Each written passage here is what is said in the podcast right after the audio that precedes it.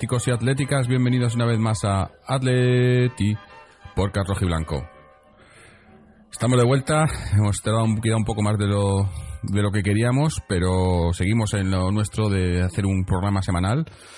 Y, bueno, pues hacer un programa un poco diferente, hablar de cosas que no, que no nos tocan durante la temporada, los especiales que hacemos ahora en, en verano y además como todavía la actividad eh, del, del Atleti como equipo, el primer equipo, está, pues no hay, no hay mucha, aunque hay alguna cosilla que comentaremos, eh, pues eh, tenemos tiempo para, para hacer cosas diferentes. Y hoy habíamos pensado hacer un, un histórico, que este año todavía no habíamos hecho ninguno.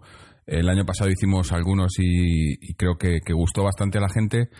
Y, y bueno, pues hacer un, un histórico y hablar esta semana sobre, sobre los pichichis y zamoras que hemos tenido en el, en el Atleti. Que, además hay, hay bastantes, hombre, podría haber habido más, pero hay bastantes y muy interesantes. Y además, eh, no sé, a mí me, gustan estos, estos episodios. Y quién mejor para, para contarnos algo de la historia de, del Atleti que nuestro amigo Fernando. Fernando, ¿cómo estás? Pues muy bien, Jorge, encantado de estar aquí un, un día más hablando de lo que más me gusta en la vida, yo creo que es la historia del Atlético de Madrid, una historia grande, gloriosa y muy longeva. Y hoy nos vamos a dedicar a los Pichichi y a los Zamora, que así como primer apunte hemos tenido 10 trofeos Pichichi en primera, 2 trofeos Pichichi en segunda y 12 trofeos Zamora. Los 12 trofeos Zamora han sido en, en primera, o sea que aún hemos tenido, somos uno de los equipos que, más, más trofeos han tenido en estas dos categorías, máximo goleador y portero menos goleado. Mm. Sí, y digo que, que, que podían haber sido más porque había algunos muy muy justitos, ¿no? Eh, además que esto además crea un poco Sí. de polémica, ¿no? Porque también hay veces, yo recuerdo de, de eh, pues de goles que no se han dado o que se le han dado a otros y cosas así. Pero, pero yo creo que es buena cifra, ¿no? Eh, hombre, no- el Pichichi hace tiempo que nos falta un Pichichi, ¿no? Eh, Chichi, el último, no sé si se acordará algún oyente de memoria. Yo, lo- yo he tenido que revisar los datos de memoria. Falcao estuvo cerca, pero lo tocó los años estos de Messi y de Cristiano, que, que metían tantos goles que es imposible. Y el último Pichichi rojiblanco fue Diego Forlán, en el año 2009, que además, si no recuerdo mal, fue bota de oro, ¿no? Bota También. de oro, sí, sí. Fue Pichichi y bota de oro. Fue esa temporada de que terminó la Liga Forlán bestial, que él prácticamente solo nos metió en la Champions, que yo creo que ganamos los últimos, los siete últimos partidos con Abel en el banquillo, con una cantidad de goles exagerada de Forlán, y fue el último Pichichi, Mm. con 32 goles, una Joder. cifra Es bastante importante. Es que ese Forlán, el de esa época, que fue luego el que llevó a Uruguay a cuartos de final en el Mundial, él solito, Sí. era, era brutal. No, lo llevó a semifinales. O a semifinales, perdón. Fue brutal. Eh, Forlán estaba en un momento y, y, y- el pero, Forlán de 2007 a 2011, bestial. pero fue hasta el Mundial. Llegó del Mundial rendido. Luego, sí, El Mundial No, no, luego tuvo también la, la Europa League y Sí, tal. al- luego le costó, pero estuvo como después, yo me acuerdo cuando vino del Mundial estuvo como cuatro o cinco meses que es que le habían destrozado. Echó el resto, vamos. había jugado tanto, ¿no? Pero sí, Forlán fue nuestro nuestro último pichichi. Por eso digo que, que pese a que hablamos mucho de, de, de, de- de que tenemos buenos delanteros y tal, en España últimamente con estos dos ahí, pues... Es que en España en los últimos años eh, los pichiches han sido, voy a mirarlo para confirmarlo, pero creo que Messi y Cristiano tienen todos los pichichis, a ver, estoy mirándolo, el único que se ha colado en los últimos, desde Forlán, todos los pichiches han sido Messi o Cristiano, menos un año que se metió Luis Suárez en, la temporada 16. Es muy difícil, además, pichichis con 40, 50 goles, 45 goles, que es una bestialidad, claro. Mm. Es que sí, es que... Y ha sido el mérito de Forlán. El primer pichichi eh, de nuestra historia eh, fue Gruden, que fue en la liga que ganamos la 40-41, la segunda liga de nuestra historia, que fue Pichichi con 30 goles en 22 partidos, que es una marca Joder. bastante importante. Sí, sí. Es más de un gol, más de un gol por partido. Luego este jugador acabó en el Real Madrid por una serie de circunstancias. Fue uno de los primeros que hizo, que hizo el trasvase, el delantero Pruden, que la verdad es que rindió muchísimo en esa temporada. Y luego, curiosamente, el, el jugador del Atleti que más pichichis tiene mm, es Garaz, que tiene tres. Tiene tres pichichis, en el 69 con 14 goles, en el 70 con 16 y en el 71 con 17. Y uno de ellos lo compartió con Luis Aragonés, el del 70, que ambos empataron con 16 goles. En esos años los pichichis eran casi todos españoles, porque el fútbol español, desde finales de los 60 hasta mediados de los 70, no se podían fichar extranjeros. Y entonces, mm, pues los delanteros centros de los equipos como el Atleti, el Valencia, el Madrid, el Barcelona, eran los que más opciones tenían. Por eso Gárate aprovechó la ocasión y se llevó tres pichichis y Luis se llevó otro pichichi en el año 70, una temporada de la 70 que ganamos la liga con el pichichi de ambos jugadores. Ujú. Sí, estaba mirando. eh, Es que eso es. es, eh, países con casi todos españoles, algún se, se algún argentino por ahí y tal, pero sí eran. Claro, no había tanto extranjero, ¿no? Eh, No, Pero claro, esa quizás. Iba a decir, eh, fue la. eh, yo creo que le podemos llamar la, la época dorada del Atleti, ¿no? El de, eh, bueno, Sí, todavía a lo el 70. mejor, a lo mejor ahora con el Cholo, esta época de ahora cuando, cuando termine, esperemos que no termine muy pronto, pero también se, pues, se puede comparar, pero en los años entre el, digamos, el finales de los 60, mediados de los 70, ¿no? La época dorada Sí. con, con Gárate Aragonés, porque eso, ahí tuvimos eh, cuatro, cuatro pichichis casi seguidos, ¿no?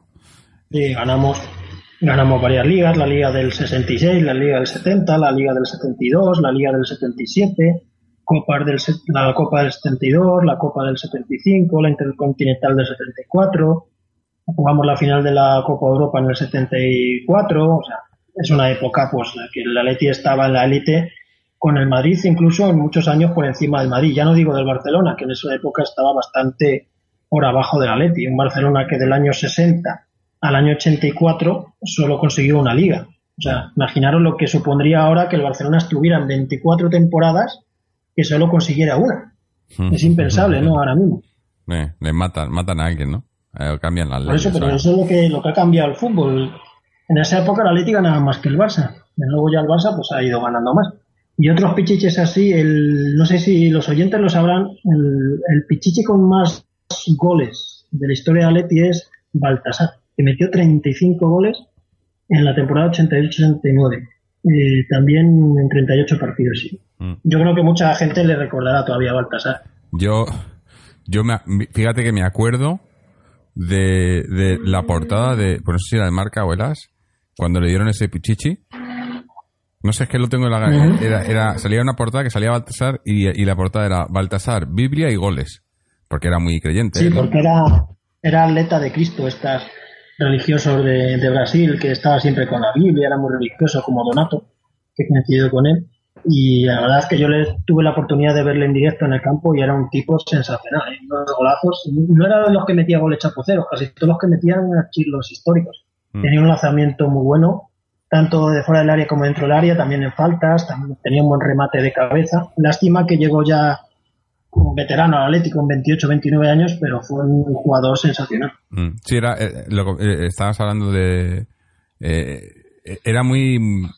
A ver, eh, muy callado, ¿no? Así muy... Parecía que no, Sí. que no, que no quería hacer nada, pero joder, lo metía por todos lados, ¿eh? En el campo se transformaba, ¿eh? Sí, sí, sí. Era muy, un delantero de ese estilo de Baltasar hoy en día estaría en el top mundial, ¿eh? Sí, sí, sí. Sí. Un delantero que te mete 35 goles en una liga, Sí. lo que valdría hoy en día, ¿no? Claro, es que es lo que estaba diciendo yo antes, ¿no? Que, que, que siempre hemos tenido buenos delanteros, lo que pasa que, que últimamente, pese a que los hemos tenido, porque porque hablábamos antes, hemos hemos comentado a Falcao, hemos tenido a, a- o tenemos a, a Diego Costa, ¿no? Eh, jugadores que, que, que, que aun metiendo muchos goles, con no, no han llegado a tener el, el pichichi, ¿no? Se han quedado cerca, pero nunca han llegado a Sí. tener el pichichi, ¿no? Entonces, parece, viendo esta clasificación, dices, parece que, que como que hubiéramos bajado, ¿no? Pero yo creo que, que en los últimos años, bueno, a lo mejor los últimos dos años o así, sin, pero siempre hemos estado cerquita, ¿no? Pero, Pero claro, Sí. es que se hace muy complicado con una liga como esta, ¿no? Con estas ligas de 90 Con Messi y puntos y, tantos goles, sí, porque además es eso, mira, miras lo- la media de goles, ¿no? Y, y los hasta hasta el bueno, creo que el que lo empezó todo esto fue Forlán. E- Ese último Pichichi de Forlán con 32 goles fue eh, eh, todo ah, de ahí no han bajado de 30, pero hasta entonces eran todos eh, 25, 26, 24, 29. Me te, Sí. te, te vuelves ya al 95 y sí, ahí había alguno de 30, pero estaban todos baja- bajando Sí, de la Desde el treintena. ¿no? 97, desde el 97 que Ronaldo, Sí, eh, Ronaldo, Ronaldo, que Barcelona. era el Barcelona, metió Mm. 34 y luego ya hasta el año 2009, o sea, tres- 12 años después que Forlán metió 32. En esos años nadie superó los 30 goles tan siquiera. Fueron pichiche gente como Raúl, como Salva, como Diego Tristán, Macay, eh, en el Villarreal, Eto'o en el Barça, Van Nistelrooy en el Madrid, Guiza, incluso en el Mallorca fue pichiche con 27 goles. Pero lo que tú dices, luego empieza a llegar Messi 34, Cristiano 31, Messi 50, Messi 45, Cristiano 48, es que así es imposible. Luis Suárez 40, Messi 37. Este O sea año que estoy mirando- Messi, ¿no? Eh, no, no el del Atleti, no, pero el, el histórico, eh, eh, Messi con 50, sé con 50 es, eso es, Es de locos. no y que todavía, mira que yo no sé, no sé del Barcelona ni de Messi nada, pero ahora con todo esto del Mundial, que igual luego hablamos un poquito, eh, que, que digan que es un jugador sobrevalorado. Yo no Sí, sé. muy sobrevalorado. Muy sobrevalorado para que meta 50 goles en la Liga Española. No sé yo, pero bueno, oye, haya cada uno con lo suyo, ¿no? Está muy bien. Yo creo que no lo fichamos ni nosotros. Sí, no, mejor no, no. ¿Para qué? ¿Para qué? Y luego otros pichiches de nuestra historia que también hay que reseñar. A mí hay uno que no vamos a citar porque no queda remedio, ¿no? Por ejemplo, Ya ves, sí, ya sé quién dice. Sánchez. Sí. Hugo Sánchez, pichiche en la temporada 84-85 con 19 goles. ¿Ya ves? Son 19. 19 goles y fue pichiche. Sí, bueno. Eh, es que, eh, es- ves, pero estaba ¿Por qué mirando eso. metió ese año? Es, que- es que el, el anterior, el anterior a ese había sido otro, otro, su, su, su amigo del Trampas, ¿no? Eh, Juanito, 17. Con Da Silva. Pichichi con Sí, con 17 Da años. Silva. O sea que no hay, no había mucho. Da era- Silva que luego, que luego jugaría en el Atleti, Mm, que fue el sustituto, digamos, de Hugo Sánchez. el. Y Hugo metió 19, esa temporada además eh, fue clave en la Copa del Rey y fue Pichichi. Y luego nos queda reseñar a dos más, Manolo, Mm, que fue el último Pichichi nacional del Atlético de Madrid, que hizo una temporada bestial en el 91-92, metió 27 goles, que para un delantero español de esa época meter 27 goles es mucho, ¿eh? Este no era era otro que, delantero, delantero Manolo, ¿eh? este era otro que, que, que no parecía que metiese tantos goles. O sea, era un buen delantero, peleón y tal, pero no le veía de, pero, pero lo metía. Estaba siempre, no sé, yo no, no, no es, Sí, sí. no era de esos que le veías con clase ni nada, pero estaba siempre donde tenía que estar, ¿no? Era muy cazagoles, ¿no? Eh, Tenía una capacidad muy buena, que era el desmarque. sí. Se desmarcaba muy bien. Mm. Sí, eso, eso le valió para meter goles. el último nacional y, y el último ante de Forlán, ¿no? Sí. Se fue ya. No, Vieri. Ah, no, no, perdón, Vieri, Vieri. Vieri. Claro, claro. Vieri se mete en medio en la temporada 97-98, que metió 24, 24 goles en 24 partidos, porque se perdió ba- bastantes partidos por, recordéis los oyentes, la famosa gamba, que era la pierna en italiano, Sí. que siempre le dolía la gamba. Mm. Vieri metió 24 y fue Pichiche. Y luego hay dos Pichiches de segunda que los tendemos a olvidar, pero fueron Pichiches al fin y al cabo, ¿no? Salva el primer año de segunda y Diego Alonso el año segundo en segunda, que fue el del ascenso y fue Pichiche también. Es importante, yo creo también reseñarlos. Bueno, Había, aunque fuera en Sí, segunda, que el de- meter los goles. el de Salva en ese primer año le sirvió para ir a la selección, ¿no? Que, Sí, que que fue internacional en jugando en segunda, en liga. división, yo no sé si había pasado antes. García Calvo también creo que fue esa temporada y antes había pasado, si no recuerdo mal, con Christiansen, este jugador del Barça joven, Mm. Rubito que lo llevó Clemente cuando estaba en el Barça B, pero jugó un par de partidos. Alguna vez se que ha pasado, a lo mejor en los años 30, 40, Sí, alguno más, pero sí ¿no? recientemente, ahora prácticamente es imposible, por no decir que es imposible. Y pues fue el- esos dos jugadores, Diego Alonso, un delantero uruguayo que vino del Valencia cedido y que luego no se quedó en, en primera, volvió al Valencia y la verdad es que allí pasó totalmente inadvertido y no sé ni a dónde acabaría. Y Salva Ballesta, que en la primera temporada de que no subimos a primera, el hombre hizo todo lo que pudo, metió muchos goles, pero como fue un caso la temporada, pues no se pudo, no se pudo hacer nada. Curiosamente, Escudero, que es el máximo goleador de la historia de Alet en todas las competiciones, eh, no ha conseguido ningún pichichi. Mm.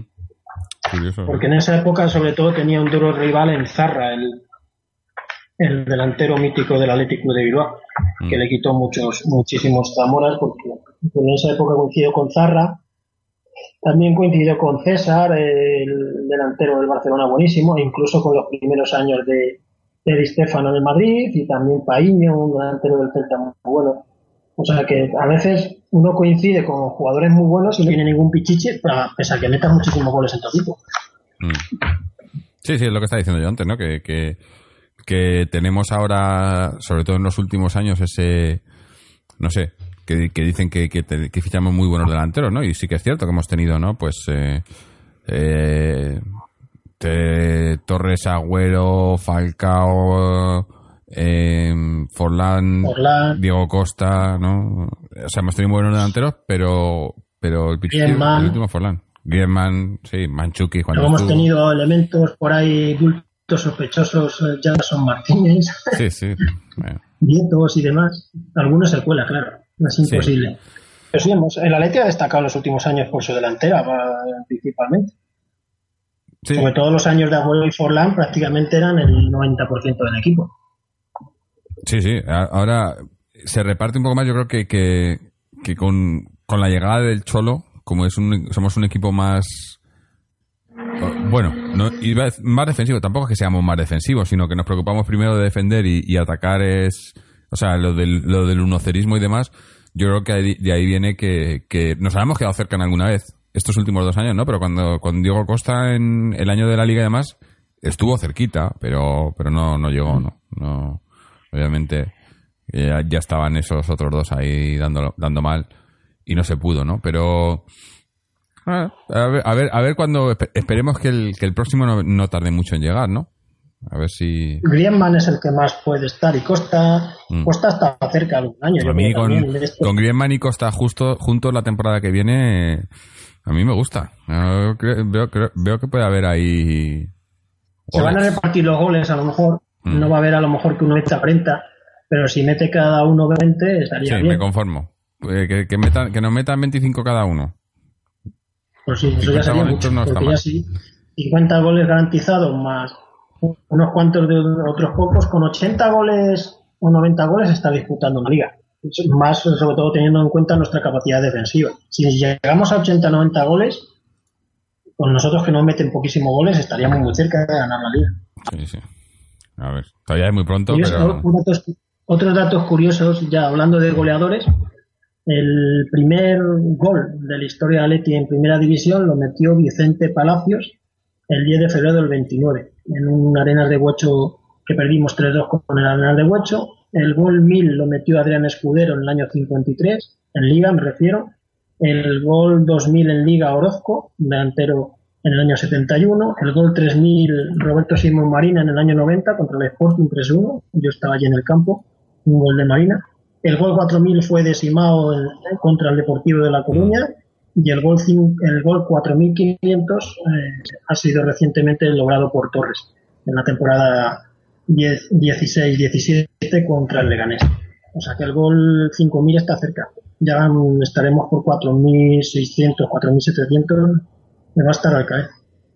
A ver, ojalá, ojalá que venga pronto, que eso significa que habremos marcado muchos goles, ¿no?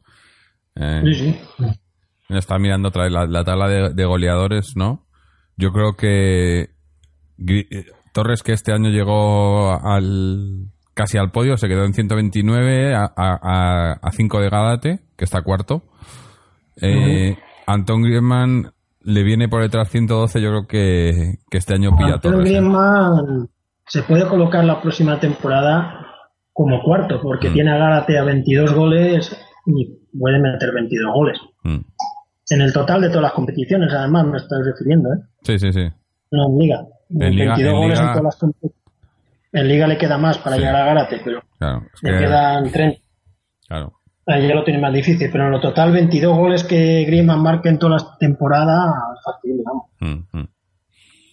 Bueno, pues... Eh, Y si sigue muchos años, pues el Ah, récord de ojalá. Escudero y de Luis Aragonés, que están los primeros, está accesible, porque está a 60 goles del récord. Mm. 60 goles tampoco es tanto. Si sigues bueno, si ¿Tres metes, años? si, metes, si metes eso, lo que hemos dicho antes, 25, una media de 25 por temporada, que Griezmann lo estando bien lo puede años. hacer, en un par de años está cerquita.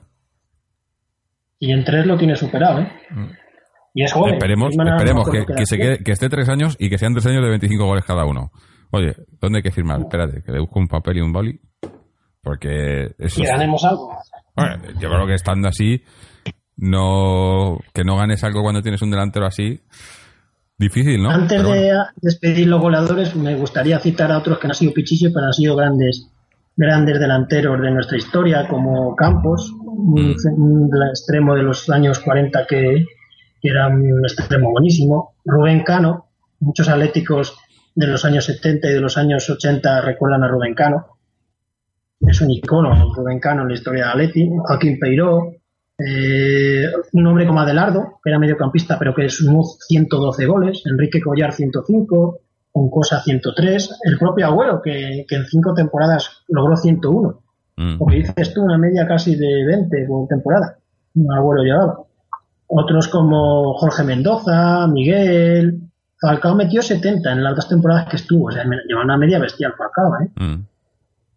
Sí, En dos Falcao, temporadas sí, 70. Falcao. Yo creo que de los últimos delanteros que hemos tenido, eh, junto con Forlán, son los dos delanteros que yo he visto más con más eh, eh, eh, fijación en el gol. O sea, de estos tipos que, que se la pasas y sabes que va, a te- que va a ser un tiro a puerta y que tiene un 50% de posibilidades de ser gol. Falcao, el Falcao del Atleti, porque ahora estamos viendo en el Mundial con Colombia y tal, ya no es lo mismo. Pero el Falcao que vino al lesiones. era bestial. O sea, era bestial. En ese momento posiblemente era el mejor delantero del mundo. Mm. Sí, sí. Quitando a Messi y a Cristiano, vamos. Mm. Y luego también hay que reseñar a Kiko Narváez que metió 64, a Benbares 63, a Ayala, un mito del del Atleti que metió 58, Miguel Jones de Guinea Ecuatorial que metió 50. Siempre, siempre el Atleti se ha caracterizado por tener buenos delanteros. Mm. Sí, sí. Y que siga, y que siga. A ver si... Sí, sí. Eso. próximo año tenemos pues una dupla que, que pocos equipos tienen en el mundo, dos delanteros de un nivel tan grande. Mm. Sí, sí.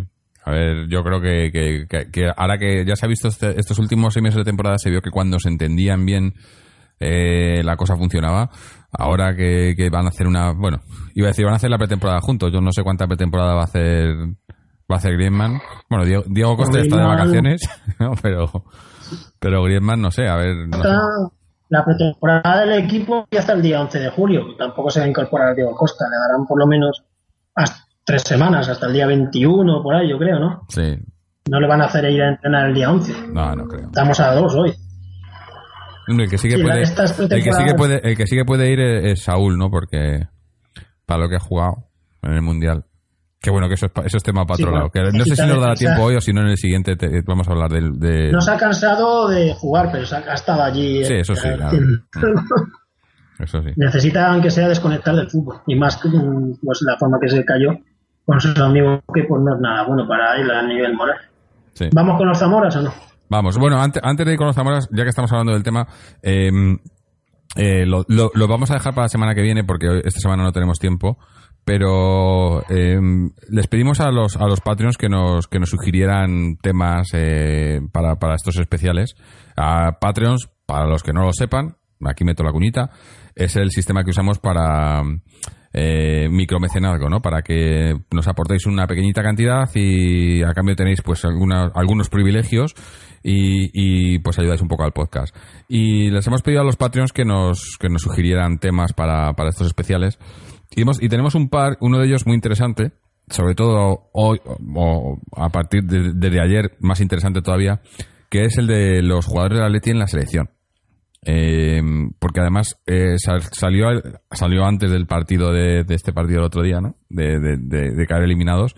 Surgió antes, eh, que fue el, el sábado anterior, ¿no? Que fue cuando se cumplían 10 años del, del gol de Torres contra Alemania en la final de la, de la, del Campeonato de Europa. Eh, del europeo del 2008, ¿no? Fue el sábado, ¿no? El pasado sábado. Que yo me lío con las fechas como estoy aquí. En Fue el día, el día 29, 26. ¿no? 20 eh, perdón, 29. 29 era el 26. viernes, ¿no? 29 el fue, primero fue fue el el sábado, viernes. cuando metió el gol. No, no, es que a veces me confundo con la Copa del 2012, pero vamos, fue por esta fecha. Sí, se cumplían 10 años, ¿no? Entonces, eh, un- uno de nuestros Patreons nos sugirió por qué no hablamos de, de, los, de los jugadores rojiblancos en, en la selección.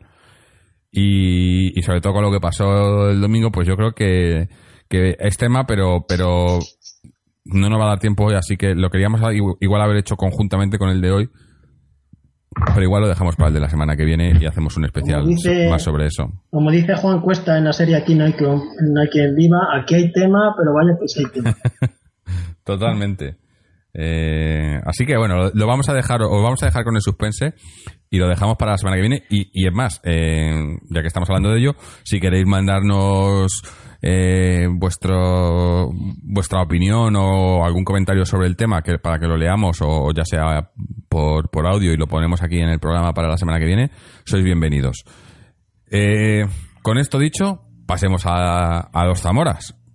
Que hay más, ¿no? Que Pichichi, yo creo. Sí, eh, 12. Mm. 12 por 10 pichichis. Si sumamos los de segunda, estaría empatado a 12. Pero vamos, en primera, 12. El récord lo tiene Oblak, que tiene 3, los 3 de forma consecutiva. La 16, la 17 y la 18, y con unas cifras bestiales. En el, en el año 16 encajó 18 goles en 38 partidos. Eh, De la, de la marinera, encajar 18 goles en 37 partidos y quien se quedó empatado con Liaño, el portero del Coruña, de ese Super Deport, como el portero menos goleado de la historia de los Zamora, con un porcentaje de 0,47 goles por partido.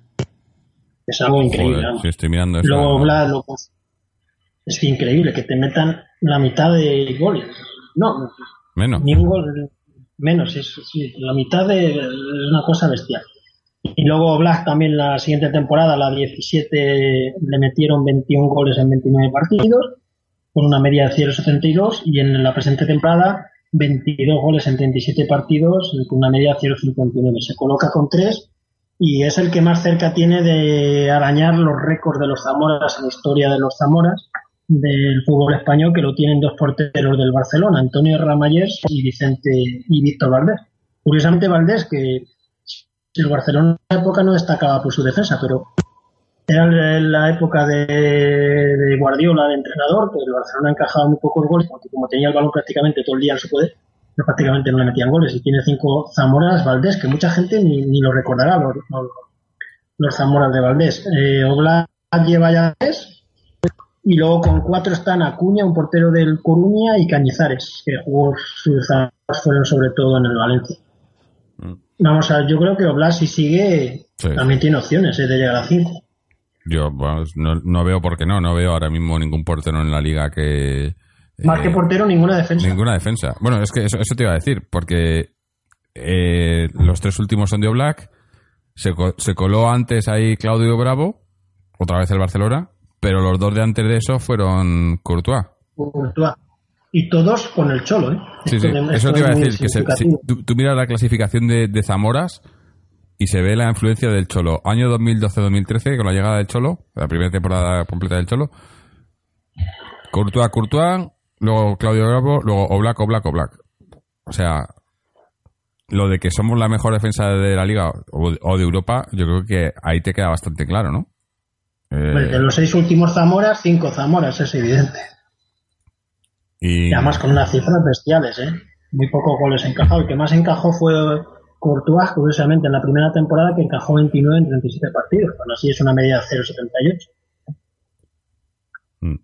Sí, es. eh, yo siempre me acuerdo de eso, de cuando, cuando llegó el Cholo eh, para suplir a, a tu amigo, el de las gafas, y dijo. Dijo, lo primero que hay que hacer, dice, a ver, aquí lo primero que hay que curar es eh, que no nos metan goles. Luego ya veremos cómo lo metemos nosotros, pero lo primero es que no nos metan goles. Y lo ha seguido al pie de la letra, ¿eh?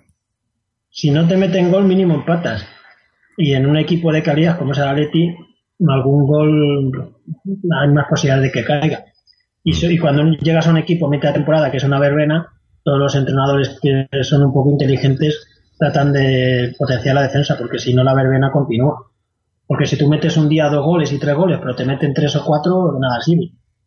Los equipos se construyen de atrás a adelante. Incluso el Barcelona de la buena época, ya te digo, los, luego Valdés será el Zamora. O sea que coincide, no es que fueran, le metieran 80.000 goles, ¿eh? Sí, sí. Que luego al final las cosas se, se junta un buen ataque con una buena defensa. No, la verdad que desde que está el Cholo, bueno, ahora, ahora vamos a hablar de los demás, pero eh, se nota se nota mucho la influencia de- del eh, el carácter defensivo que le da al equipo, ¿no? Porque yendo hacia atrás, el, El siguiente el después. siguiente, El Molina. siguiente Habría que ir a ver sí, No, No, eh, sí, Molina. Molina. ¿no? En la de- Molina el año de la liga. Ganamos la liga. Pues eh, encajó 32 goles en 42 partidos. Había más partidos. Fue la temporada de que hubo 22 equipos en primera. Y la media fue de 0,76. Su- Molina se llevó el Zamora, pero además fue un hombre clave en esa liga porque las jugadas que hacía el Atleti, esto de lanzar la defensa hacia arriba y que Molina saliera fuera del aire, fue una inno- innovación total en el fútbol español. Ningún equipo la había hecho de una forma tan descarada como lo hizo el Atleti de Antiz en esa temporada. O sea que se innovó y Molina, curiosamente, acabó debutando en la selección como extremo izquierdo. sí, fue, sí. Es un dato real, ¿eh? No es broma. Sí, sí, sí. sí. Eh, me acuerdo yo de ese partido, además. eh, Mira, al hilo de, de los internacionales ya, más, ah, ya tenemos un tema para la próxima semana. El otro día Camacho, cuando falló De Gea, decía que cómo se puede cambiar un portero por un fallo en un mundial, que no hay que hacerlo. En el año 2000 en una Eurocopa, Molina falló el primer partido, un despeje malo. El seleccionador era Camacho, en el segundo partido se cargó a Molina y sacó Pellicer. Debe ser que olvidó lo que había hecho. Sí, sí, de, de- de memoria, Una cosa es memoria estar de selectiva. comentarista y otra cosa es estar de seleccionador, me parece a mí. Eh, eh. Es que a mí, bueno, eh, ya, ya lo hablamos la semana que viene, pero a mí todo este tema de, de- Sí. que, que, que culpen a, a De Gea, que yo no digo que, no, que lo haya hecho bien, pero que culpen a De Gea mucha gente de que nos hayan eliminado de la, del Mundial. Si fuera tan huevos. fácil como culpar a una persona, Eso. Eso. eh, en el fin. fútbol es colectivo. ¿eh? Si fuera tenis, tenis juegas uno, pero el Sí, fútbol sí. es colectivo. No ha estado bien De Gea, pues claro que no está No bien. está bien, eres el primero pero no ha sido el único. Pero no ha sido el único. Si hubiera, y además, si hubiera sido, si hubiera estado súper mal De Gea y los otros muy bien, habríamos encajado un gol o dos goles y habríamos metido cuatro o cinco. Pero bueno, es otro problema. Molina fue Zamora y luego el siguiente Zamora, después de Molina retrocediendo en el tiempo, fue Abel Resintino, que sí. fue la temporada que hizo el récord mundial de imbatibilidad. Encajó 17 goles en 33 partidos con una media de 0,51. Y sobre todo esa temporada destaca por los 1.275 minutos, 13 partidos y medio, sin encajar un gol, que es una cosa que ahora lo ves con el paso Bueno, del tiempo y dices, Eso te iba a decir que Oblak, "Ah, 13 partidos y medio sin encajar un gol. ¿eh?". Oblak todos los años se acerca, pero siempre pasa algo, pero ha estado acercándose, ¿no? De eso que veías, bueno, un par de partidos más. octavo, noveno partido, ¿no? Sí, pero. Es que es muy difícil. Mm. Estar 13 partidos y medio sin encajar un gol. Es que un gol te lo pueden meter un fallo de un árbitro, un rebote, un fallo de un defensa tuyo, o un golazo del otro equipo, un ¿Es- penalti. es- ¿Está todavía como récord o, o lo batió alguien después? Eh, Creo que creo a nivel de categorías inferiores, en segunda o tercera lo ha batido alguien, Sí, pero, pero- en primera y en segunda división nadie. No. Mm, Curioso. Se acercaron también a alguno, pero es que, es que en el fútbol actual es casi imposible. 13 partidos y medio sin que te metan un gol. Era una, una pasada ver a Saletti defender de, de Tommy Ladiv. Y la verdad es que acumulaba mucho defensa, porque yo he visto partidos de Saletti jugando solo Zabal de interior izquierda, Juan Carlos de interior derecha y luego la defensa de 5. Prácticamente estaban Chuster, Manolo y Vizcaíno y el resto era defender. Sí, sí, sí. Bueno, que tampoco, que, que Vizcaíno tampoco que atacase mucho, ¿no? Sí, que fuera un, un super atacante. Y le fue bien, porque fuimos subcampeones de liga Sí, sí. y campeones de copa. Mm. El Atleti siempre que gana títulos destaca por la defensa. Mm, Pocas veces mm, se gana un título si tenemos una defensa mala. Sí, bueno, en, en línea general me imagino, ¿no? Cualquier equipo, Sí, si mete muchos goles pero te meten muchos, ¿no? Eh, Hay que meter muchos y que no te metan. Eso, así, así es el fútbol, ¿no? Meter más, meter más, más goles que el rival, sobre todo si no te meten. Eh. Así se gana, ¿no? Pero viendo, estoy viendo la, la tabla, claro, ahí- ahí luego hay un, un vacío bastante grande, ¿no? Porque estos, Sí, estos que hemos estado hablando han, han sido pues cada, mm, no sé, cada 6, 7 años, ¿no? Un, un, un- Zamora más o menos, por lo menos. Pero luego, de- desde antes de, de Abel, A ver, eh, que era en Abel el hay que 91, te vas ya hasta Reina en el 72. No, 7, 77, perdón. Ese año ganamos la liga, la 76-77, con Luis Gómez en el banquillo, que Reina lo consiguió con 30 partidos y 29 goles encajados. Ese- era la en esos años eran los años de porteros muy buenos. Por ejemplo, Arconada, que ganó varios seguidos. Ablanedo, un portero del Sporting muy bueno. Zubizarreta. Eh, Ocho Torena, había, era difícil. Y Atleti tuvo en los años 80, sobre todo en principio de los años 80, no tuvo un portero top. Porque tuvimos a porteros como Mejías, Aguinaga, Navarro, eh, Pereira. No eran porteros malos, pero tampoco eran porteros de nivel grande como un Abel, un Reina. O vino Filló, el que vino ya de capa caída. Y hasta que no volvió Abel, digamos que desde que se fue Reina hasta la llegada de Abel, no hubo un portero de nivel grande en el Atleti que dijeras es un portero ya titular indiscutible. Tuvimos buenos porteros, pero no nivel alto.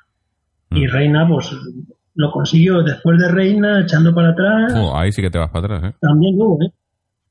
Sí, ya, luego estuvo Menem, Menéndez, en el, no, Rodri en la 71, perdón. En la 71 Rodri, que en algunas clasificaciones no lo ponen porque hay una discusión. Eh, vamos a ver si la podemos explicar.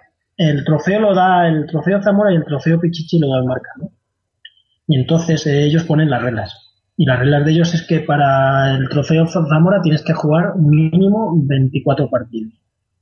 Entonces, con 24 partidos ya eres el Zamora. Sin embargo, hay otra serie de gente que no, no considera los 24 partidos y hacen la media de otra manera. Pero como el trofeo lo da el marca, Sí, pero, el Zamora pero, oficial es lo eh, que dice. eso te iba a decir, que los trofeos estos los, los da el marca, pero que yo sepa, que yo tenga entendido, el Zamora sí que es, eh, digamos, una cosa de ellos, eh, que la inventó el marca y es exclusivo de ellos, pero el Pichichi era con... La federación estaba de por medio, ¿no? La federación lo autorizó a que lo hiciera el marca de, cuando se empezó el, el Pichichi.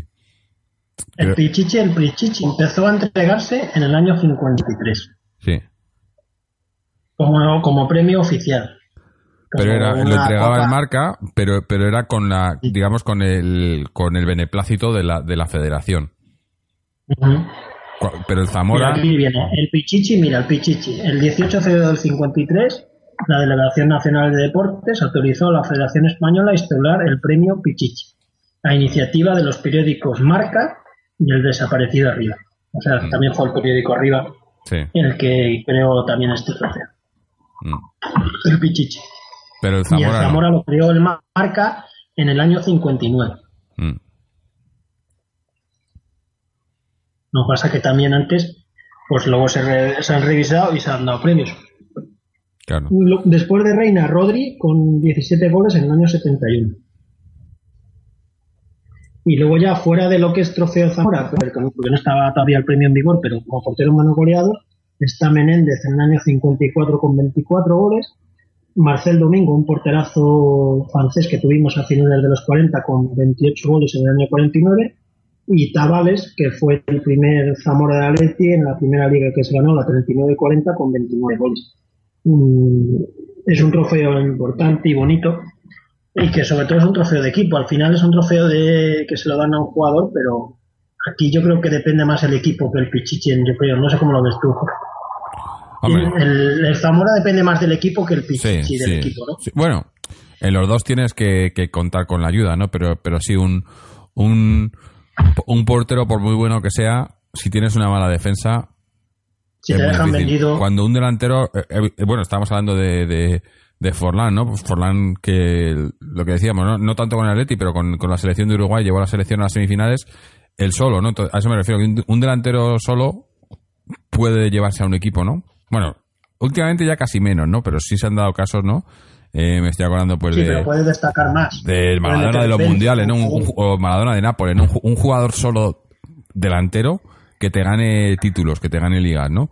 Cuando un portero ayuda mucho, porque nosotros, por ejemplo, Black ahora estamos donde estamos, eh, muchis- eh, sobre todo esta última temporada, ¿no? Hemos ganado esa, hem- hemos, hemos ganado esa Europa Liguita por Oblak, porque los demás no han estado eh, arriba, digo, los delanteros, pero, pero es mucho más difícil, ¿no?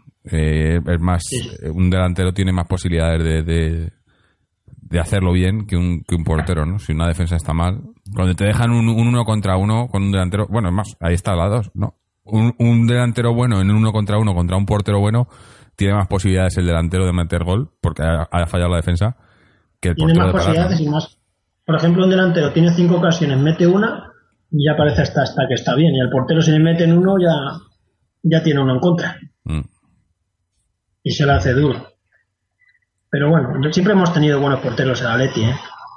Hay aquí algún portero que no, hemos tenido Zamora como Pazos, como Medina Beita, que también fue un portero muy bueno, como el propio San Román, que también tuvo su buena época. Eh, hemos tenido porteros buenos que no han tenido, que no han tenido la suerte de llevarse, de llevarse un Zamora. Hemos estado cerca, pero no han tenido suerte. Pero bueno, Y es- Oblak yo creo que si bate el récord de los cinco, con lo joven que es, está a dos de Ramallés y Valdés, y viendo... Es que lo tiene, ¿eh? Sí, está cerquita. Yo creo que.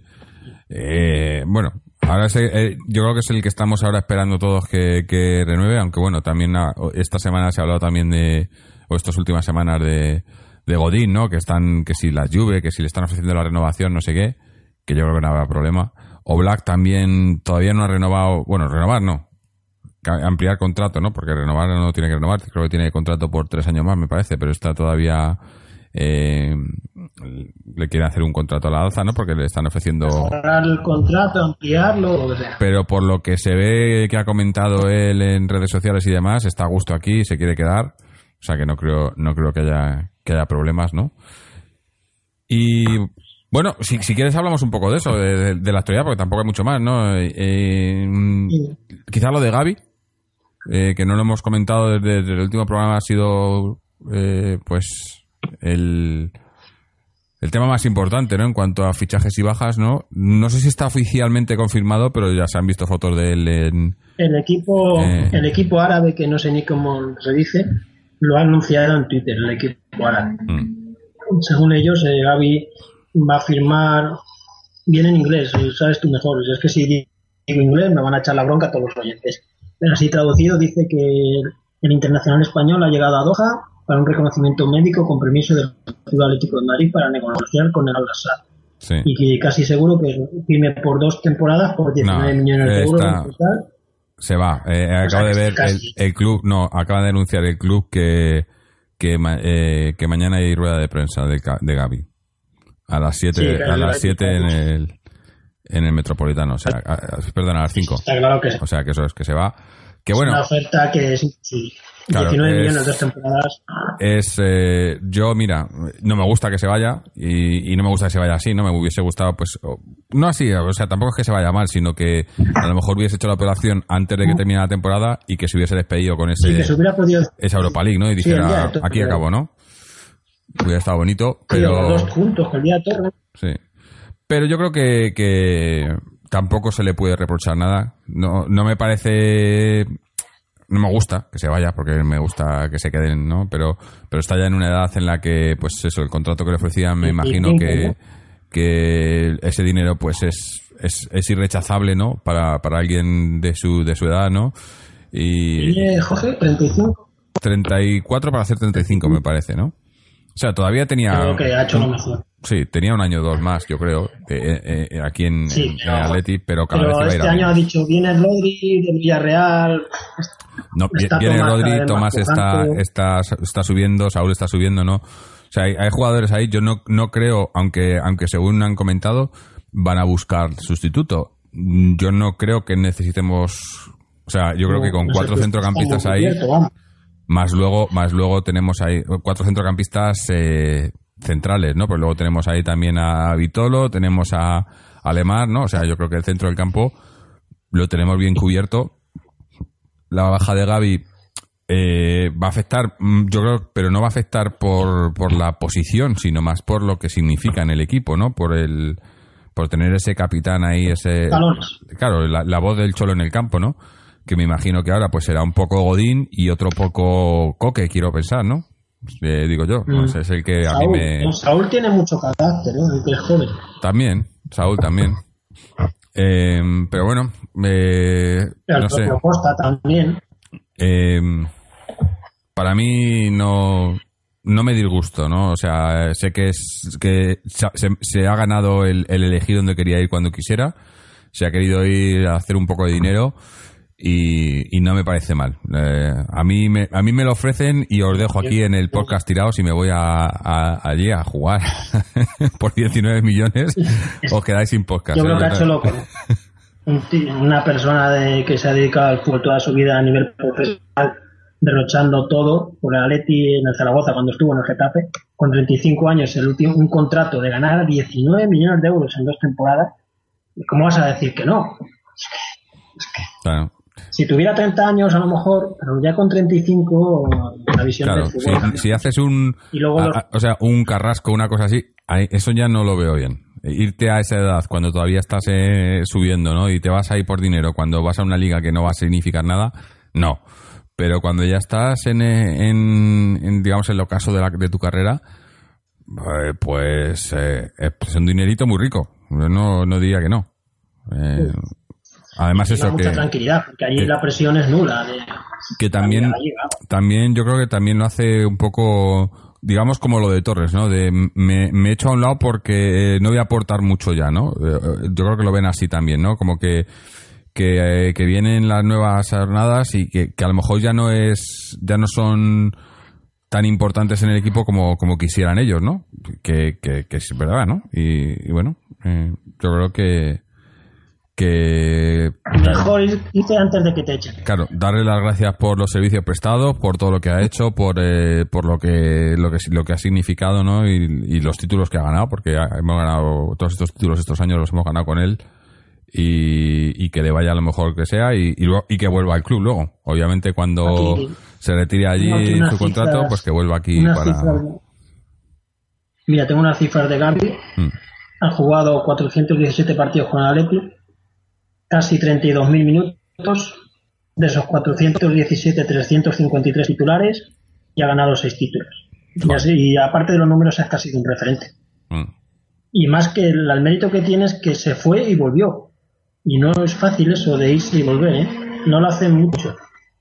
Bueno, en, el, estuvo varios en el temporadas Atleti, fuera, ¿eh? en el Atleti sí. Yo no sé qué tiene el Atleti que, que lo miras con otros equipos y de los equipos punteros es los que más van y luego vuelven, ¿no? Porque estoy mirando, estaba pensando ahora, Gaby, Torres, eh, me acuerdo, eh, estaba también de, de cuando, eh, a ver, bueno, Diego Costa, Felipe Luis, eh, estaba pensando de Mario Suárez, ¿no? ¿Te acuerdas? También, también se fue, volvió. eh, Y es, y es muy difícil volver y triunfar otra vez. Claro, claro.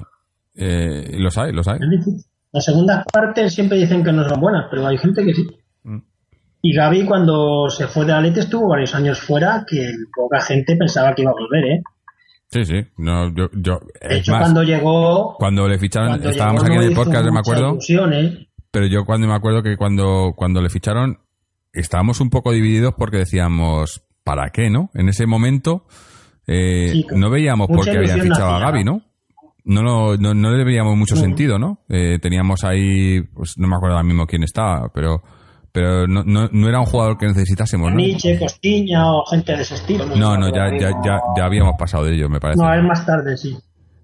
Eh, Sí, es- pero- sí, fue la primera temporada de Manzano, ¿no? De Sí. La segunda etapa de Manzano, yo creo, cuando volvió, ¿no? Sí, sí. Y no nos cuadraba mucho, ¿no? Como que qué pinta aquí Gaby ahora mismo, ¿no? Estaba Ma- Mario Suárez estaba todavía, por ejemplo, ¿no? Había gente, no, no sé, no nos cuadraba mucho, pero oye, ha funcionado, ha funcionado. Bueno, Eh, no ha funcionado, vamos. Y bueno, eh, ya pasando de- del tema Gaby, eh, Torres, Torres. Torres ha anunciado, bueno, no ha anunciado, ¿no? Pero creo que está en Japón, porque ha viajado a Japón, ¿no? Eh, por el Sagan Tosu, eh, que es uno de los punteros de Japón, parece que, que va a fichar ahí. O ya se ha desvinculado por lo menos de- del Atleti oficialmente. Sí, sí, eso seguro. Eh, estoy pensando que más. Bueno, supuestamente, no sé de dónde he leído que hemos fichado a un, a un chaval argentino, Sí, a un argentino. Nehuen Pérez. Pero es, es para el primer equipo, ¿no? Me imagino. Sí, pero está, le dejan cedido en... en Ah, que no viene esta temporada, ¿no? no, en Boca, en, o- en Argentinos Juniors. Eso, argentinos. Sí, hombre, lo conocerá Simeone, me imagino. Es argentino, pues lo conocerá bien. Sí, central. Defensas argentinos y defensas uruguayos, alguno te sale malo, pero vamos, suelen ser fiables. Mm. Eh, pero poco más. Sin fichajes que más suenen, y es que no, esto está siendo un verano muy tranquilo, ¿eh? Sí, sí. Bueno, eh, no sé, yo... Otro verano, ¿no te acuerdas que hacíamos una lista de nombres? Y salían 100 nombres. Bueno, se han descargado... No, otro, otros. Nos hemos quitado ya a, a Mensa. Te- Porque tenemos tenemos tres o cuatro por ahí cedidos que, no- que nunca han llegado ni a, yo creo que nunca han llegado ni a vestir la roja y blanca. Eh, Mensa se va al Kaysespor turco. Ole. Eh, cedido, cedido, joder, otra vez. Este no lo colocan en ningún lado. Ha ido con opción de compra. Sí, sí. Porque no le colocas, porque tiene un buen sueldo y es difícil. Eh, no sé. Vieto vuelve, ¿no? Eh, sí, Vieto vuelve. claro, claro. No, no está- estaba pensando que más. Vieto, Vieto vuelve. No, es que tenemos más. Tenemos, estaba mirando, Pero- había uno, uno que teníamos en el, no sé si era en el Granada cedido, otro africano, o, o- digo, pero bueno, ¿de dónde sale la gente? No, yo no lo entiendo. Yo ya ni me acuerdo de quién es. No, no, es que no me sé el nombre. No, no, Creo no que es uno que vino de Portugal. También. Uno que vino de Portugal, no puede ser. Y tenemos también Pero bueno, en a... Getafe también hemos cedido a un central uruguayo, ¿verdad? Que Ah, dónde pero estará Eso te iba a decir, ¿verdad? Que he estado también, ¿no? Tenemos eh, por ahí, eh, es que hay, hay- no sé si había cinco, el, lo- la última que lo miré, cinco cedidos. por ahí dando vueltas. Estoy mirando a ver si lo encuentro ahora la- los nombres porque la verdad que, que yo no, no, no, muchos de estos no los he oído en la vida, ¿no? Fichajes ya, no sé si va a venir alguno más, ¿eh? No sé. A ver, to- todavía tenemos a Moreira, el portero. ¿A quién? Está cedido. Moreira, el portero portugués, está cedido todavía. Ah, Velázquez, ¿Vendrá un segundo portero, tú crees? hombre, no sé. Este era Eh, Pierre Cunde, cedido en el Granada, que está de vuelta. en Granada este año, de segunda. Pues no sé si cunde o no, pero aquí está, de vuelta. Yo no sé. Cunde, cunde. Velázquez, Eh, hablando de porteros, yo estos días de que han hecho una oferta al portero del Betis, Adán, pero él parece ser que no quiere venir porque dice, claro, que prefiere quedarse en el Betis de titular que de suplente perenne en el Atlético. Es que ser, venir de, de portero al Atleti es ser suplente. Claro, es que es, es, por eso va a ser difícil encontrar uno, pero claro, tampoco le puedes. Yo entiendo que, que no quieran, eh, que, que a Werner no le quieran poner ahí en ese puesto y que le estén buscando salida al cedido para que tenga minutos, porque claro, eh, no le tiene darán 22 salida años. hasta que no tengamos otro. No puedes tener a un portero de 22 años en el banquillo todo el año, ¿no? Sí, pero Pero claro, lo mejor sería fichar un veterano. claro, de ahí 30 Moya era perfecto, ya- Moya era perfecto. ¿Quién? Moya. Moya el que estaba era perfecto. Eh, pero se fue, pues ahora hay que buscar otro. No sé, yo creo que algo encontrarán, ¿no? En ese sentido, eh, creo que tenemos eh, tanto eh, el mono ahí ayudando al Cholo, que sabe mucho de porteros, como Bercellón, el, el, el entrenador de porteros entre los dos, yo creo que, que se, se conocen el mercado bastante bien y estarán buscando eh, no sé, no, no, no, no tengo, no tengo problemas en lo que vayan a traer ahí, porque ahí sí que en ese, en ese, ese tipo de fichajes no van a ser fichajes de, de estos del club, de estos que te traen jugadores raros y demás, sino que van a ser siempre con el beneplácito de estos dos, ¿no? Porque ahí no se mueve tanto dinero, tanta comisión, ¿no? En, lo- en los porteros, entonces. Y es que además, si se lesiona Oblak, este quien esté va a ser inferior. Sí, es que- porque estaba mirando eh, en las webs estas de- del valor de mercado de los jugadores. Eh, Werner, el valor de mercado de Werner es un millón de euros. Solo, me Sí. parece poco, ¿no? Eso pone. Eh, estos son los- Estando no sé. un millón de euros. Joder, pues entonces el portero de Leibar, ¿qué vale? ¿Cuatro duros o qué? Eh, Pues no sé, ahora te lo miro. Portero de Leibar. Espera un segundo. Esto, estos no, van muy desencaminados. Estos son- lo hacen todo eh, eh, bien. El portero de Leibar. Sí, sí. ¿Quién es el portero de Leibar? Ahora que lo pienso. Es un yugoslavo, creo. Bueno, Dimitrovic, yugoslavo, 4 serbio. millones. Eh. Sí, hombre, es titular, claro. Pero sin embargo, Joel, que mira, por ejemplo, a mí Joel, este no es un portero que me gustaría, por ejemplo, el que estuvo en el Celta, que es el segundo del... Un millón cincuenta. Un millón, un millón y medio. 29 años. Pues sí, sería un buen elemento. Mm. Algo así. Además, él vendría encantado, vamos. Sí, un segundo portero que, que tenga experiencia en primera división o en una liga Es que hay grande. muchos segundos porteros que son suplentes en equipos inferiores al Atlético. Mm. Sí, bueno, este tiene eh, él tiene tres porteros, ¿no? El, el, el Eibar estamos mirando, ¿eh? El tercer portero es así Riesgo, 34 años, eh, valor de mercado fue de la Real 400.000. Sociedad. O sea, no, no, no hay, no sé. Habrá que buscar, habrá que buscar. Pero aparte Pero yo de creo eso, que no van a venir muchos fichajes. ¿Tú crees que va a venir algún fichaje top más? pues no sé, eh, los dos que se, o sea, se comenta, un delantero, pero obviamente antes tendrían que deshacerse de, de Vieto Gameiro, yo creo. Gameiro yo creo que al final se queda, ¿eh? Eh, yo creo que, que- que- no es que se quede, es que no lo vamos a comer. Yo creo que no lo quiere, el, el Cholo no le quiere, Se queda porque nadie lo va a coger. pero nadie, O con le la quieren, ficha que pero tiene, con, con un contrato que baje el sueldo y él no quiere bajarlo. Claro. Eh, Vieto es el que vamos a tener que colocar segu- sí o sí. Aunque yo, yo entre Vieto y Gameiro casi que prefiero a Vieto ahora mismo, ¿eh? Aunque Gameiro Por haya metido más goles y tal, pero yo creo que Vieto, no sé, puede aportar quizá más al equipo. Pero bueno. Yo por juventud y proyección sí que tiene más. mm. Pero estando bien los dos al mismo nivel, prefiero a Gameiro, ¿eh? Porque es que Vieto es muy, muy paradito. Es que no. Mm. Claro, que puede jugar si dices, bien, dices pero estando bien. el tío lucha. Estando bien, es que a Vieto bien, bien, no lo hemos visto. El Vieto bien era el que estaba en el Villarreal. Villarreal. Sí. Por cierto, estaba mirando lo de la plantilla de el, el jugador, el portero de Leibar. El, el total, el valor de mercado total de Leibar son 40 millones de euros, 44 millones de euros. El del Atleti 761. Es un poco, Ya, hay mucha un diferencia, poco, lógicamente. está- aquí hay un- aquí hay algo mal, ¿no? Aquí algo no funciona, ¿no?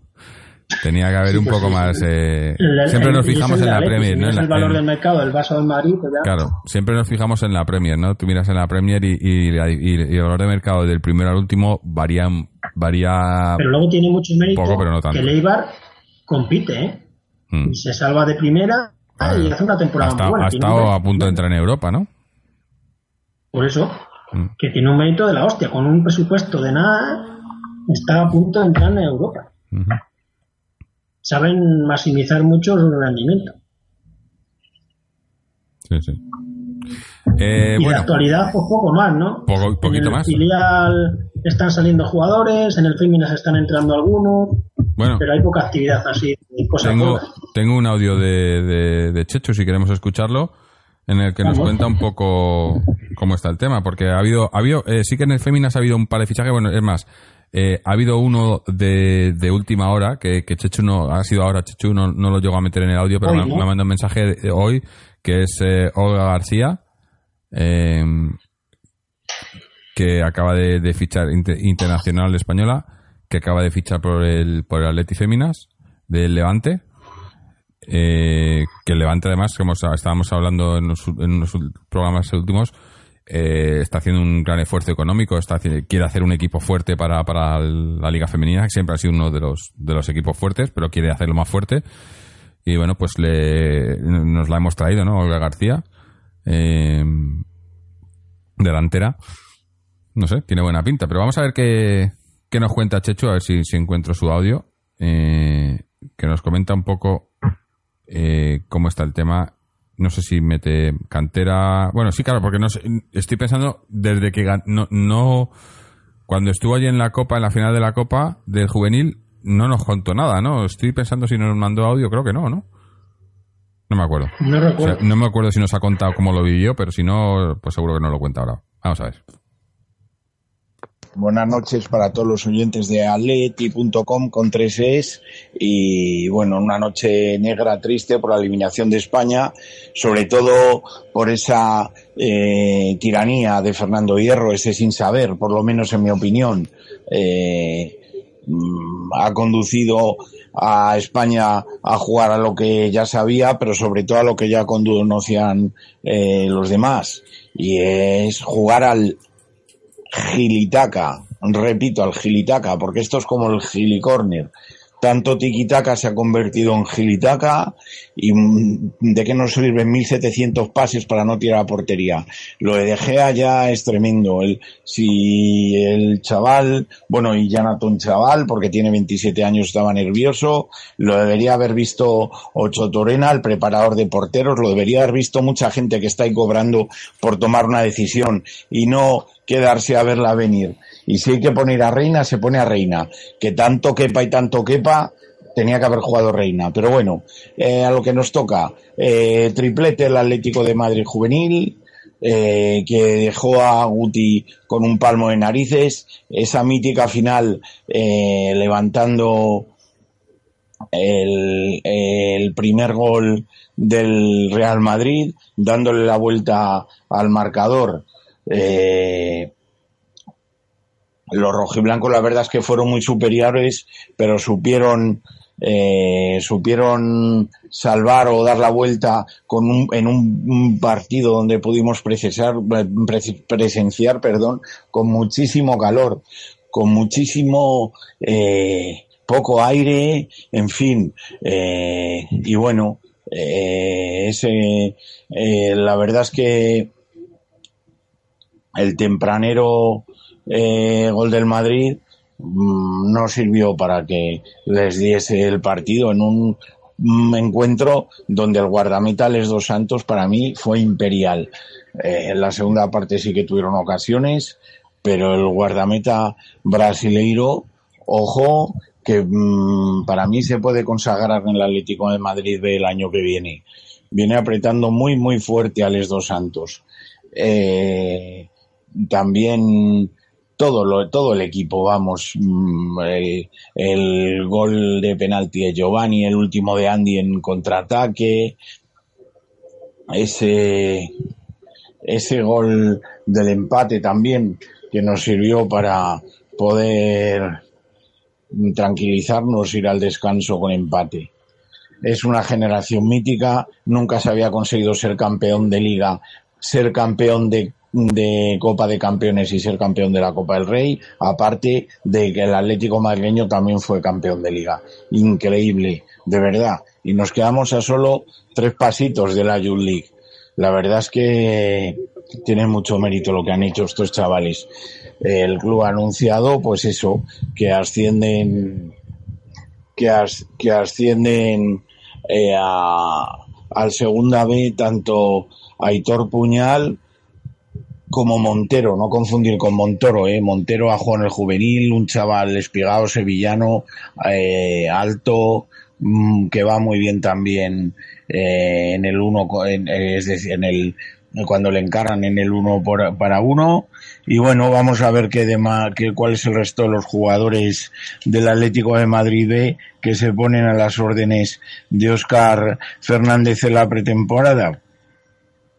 En cuanto poco más podemos decir de, de la cantera, que ya mm, pues tocó a su fin la temporada y, y poco más. Ahora ya tienen que descansar los chavales y toca a los despachos, trabajo de despachos. También se han jugado torneos donde donde los nuestros han traído muchos, muchos trofeos para casa. En cuanto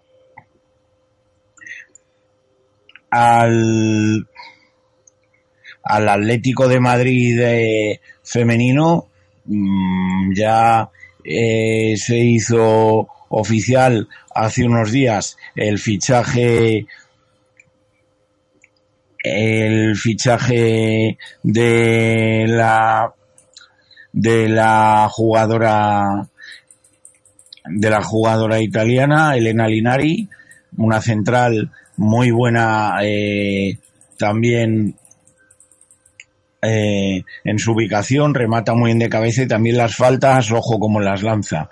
Hoy se ha hecho oficial el, eh, el, segundo fichaje, el de Dolores Silva, la portuguesa, internacional con su selección y que llega procedente del Braga, una mediocentro que parece que puede tener un papel protagonista, pero fundamental la renovación por dos temporadas de nuestra Amanda San Pedro que ha demostrado querer a su Atleti habrá eh, implementado su ficha merecidamente pero a buen seguro que tenía otras eh, otras ofertas desde fuera del desde más allá de, de nuestras fronteras porque a un otro equipo español Amanda no ve nunca ya lo puedo decir y también se hizo oficial eh, que el equipo lo va a dirigir un analista de la cantera que se llama José Luis Sánchez Vera.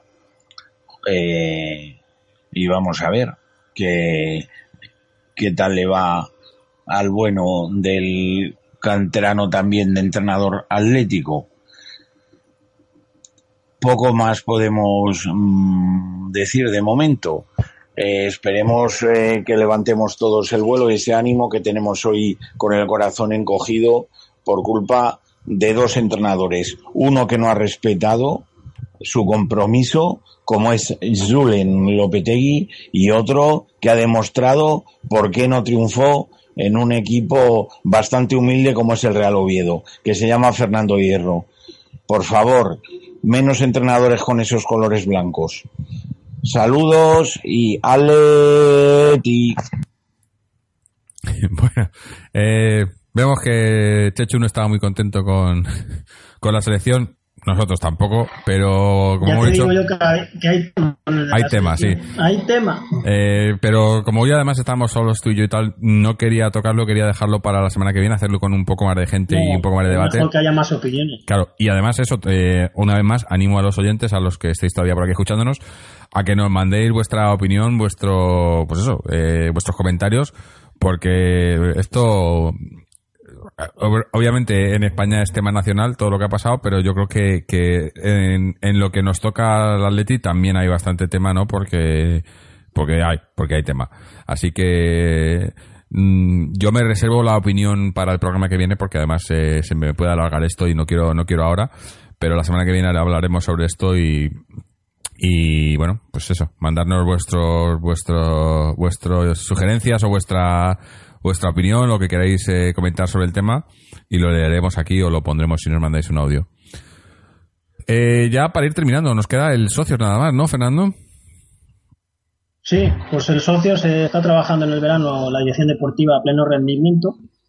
A día de hoy, la liga empieza a mitad de septiembre y el socio ya tiene confirmado 17 jugadores ya fijos para su plantilla. Una plantilla que será de 23, 24 y ya hay 17 confirmados. 10 renovaciones de jugadores que siguen del equipo que subió de primera a preferente, 10 renovaciones ya confirmadas y 7 fichajes también ya confirmados y presentados faltarían cinco o seis más jugadores y ya la plantilla estaría terminada. Pero vamos, a falta de más de dos meses y medio para que empiece la liga, la labor es fenomenal porque está ya hecho el 70% del trabajo. Ya solo eh, faltan pequeños flecos y siempre para mejorar lo que había este año. Va a ser el debut en preferente, va a ser muy complicado, es una categoría, la antesala del fútbol nacional y el objetivo, sin duda alguna, es mantenerse.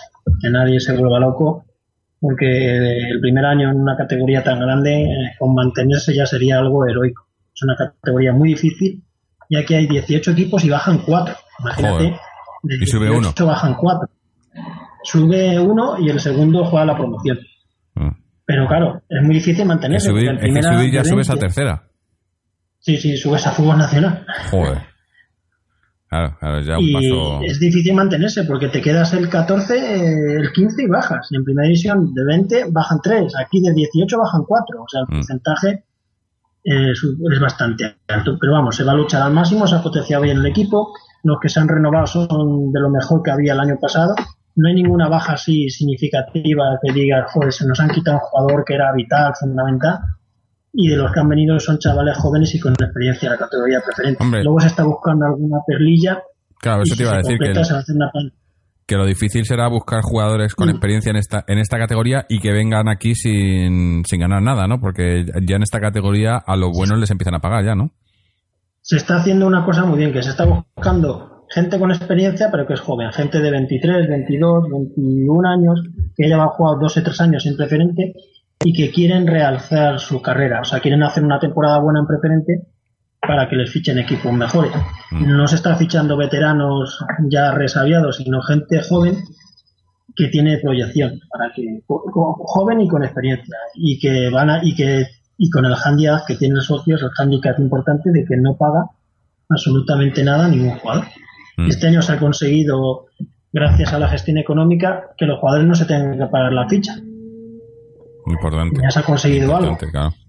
Es Que que ya no solo es que no te el- paguen que tengas que pagar para jugar, no es difícil, ¿no? Para muchos, ¿no? Sí, son 60 euros al año, pero claro, para un club 60 euros al año, multiplicado por a lo mejor más o menos se suelen hacer unas 30 fichas entre altas y bajas a lo largo del año, pues son casi 2.000 euros de, de dinero. Y 2.000 euros en un presupuesto que el presupuesto del socio es en preferente va a rondar los 32.000 euros, pues es importante. Se está buscando nuevos patrocinadores potentes y va a ser una temporada muy ilusionante, pero muy complicada. Porque es complicada. Vamos a ser los pardillos de la categoría. Va a haber equipos como pueblos como Aranjuez, Mm, claro, claro. equipos como Moscardó. O sea, es un salto muy grande. Pero bueno, se va a hacer lo posible. La pretemporada empieza el 6 de agosto con los entrenamientos en el Bercial y luego durante el mes de agosto y mediados de septiembre se van a jugar muchísimos partidos amistosos porque eh, nuestro entrenador Juan Pérez tiene esa forma de, de entrenar las pretemporadas. No hace tanto carga física de correr, atletismo y saltos y brincos que hacen muchos equipos, sino que él consigue la forma física a base de jugar muchos partidos. Es jugar, jugar y jugar y al final sin darte cuenta adquieres la forma física Sí. y encima de forma divertida. Bueno, a ver si, como, como habíamos La comentado, próxima semana estoy hablando con ellos. eso, Si no hacemos el especial de la selección, buscamos un hueco para, para hablar del socios. A lo mejor media horita también se puede juntar con el especial de la selección. Sí, sí. Algo haremos, algo haremos. Pues nada, con esto yo creo que nos vamos a, a despedir ya. Eh, no sé si tienes algo más que añadir, pero yo creo que, que poco más, ¿no? Estamos en verano ahora, Sí. la gente disfrutando de las vacaciones y, y el fútbol queda en un segundo plano, aunque nosotros seguimos por aquí dando, dando un poco de mal. Hay que recordar que la pretemporada Leti empieza el 11 de julio, que es que está a punto ya. Ya, ya, en 10 días, no llega, una semana, prácticamente. Eh, pues bueno, eh, me imagino que ya habrá habido novedades cuando empiece. Eh, nada, eh, despedirnos. Recordados como siempre que podéis pasaros por nuestra página web www.atleti.com donde podéis dejarnos vuestras dudas, comentarios, sugerencias, etcétera. Eh, también podéis ayudarnos en Patreon, el enlace está ahí en nuestra página web en www.patreon.com barra atleti con tres es.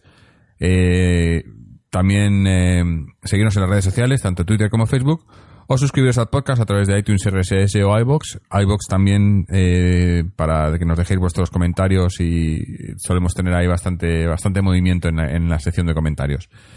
Eh, como hemos dicho, estaremos por aquí la semana que viene. La idea es hacer ese especial sobre, sobre la selección y, el Atleti. Eh, pero bueno, igual cambiamos, igual no lo hacemos, igual hacemos otra cosa, pero yo creo que, que sí que es el que saldrá. No sé exactamente cuándo, me imagino que más o menos para el fin de semana de, la semana que viene, pero cuando sea, pues ya nos estaréis escuchando por aquí. Así que nada, dar las gracias a Fernando, a Chechu por habernos mandado su audio, a todos los que nos seguís y nos escucháis.